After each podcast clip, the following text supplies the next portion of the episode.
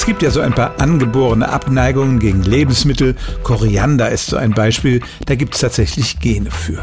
Beim stark riechenden Käse scheiden sich die Geister ja auch stark. Die einen lieben ihn, während sich die anderen ekeln, sobald die Verpackung entfernt wird. Vor fünf Jahren hat es eine wissenschaftliche Studie gegeben, da hat man die Gehirne von Menschen gescannt, die stinkenden Käse lieben oder ablehnen und die fand bezeichnenderweise in Frankreich statt. Nun könnte man meinen, die Franzosen lieben doch alle ihren streng riechenden Käse, aber auch in Frankreich ekeln sich 11,5 Prozent der Menschen davor. Die Hirnscans der zwei Gruppen unterschieden sich stark voneinander. Bei denen, die Ekel empfanden, blieb der Teil des Gehirns stumm, der normalerweise auf Essen anspricht. Für sie war dieser stinkende Käse also nicht einmal ein Nahrungsmittel.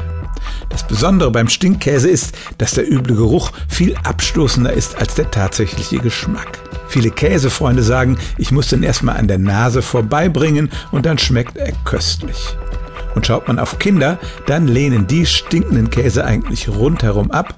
Und deshalb gehen die Forscher davon aus, dass diese Abneigung nicht genetisch bedingt ist, sondern dass erstmal alle Menschen sie haben und umgekehrt die Käseliebhaber lernen müssen, den Ekel zu überwinden und dann in den Genuss dieses köstlichen Käses zu kommen. Also, anders als bei anderen Nahrungsmitteln, ist die Abneigung gegen Stinkkäse eigentlich eine recht natürliche Sache und die Liebe dazu müssen wir erst im Laufe unseres Lebens erlernen. Stellen auch Sie Ihre alltäglichste Frage unter stimmt's.radio1.de.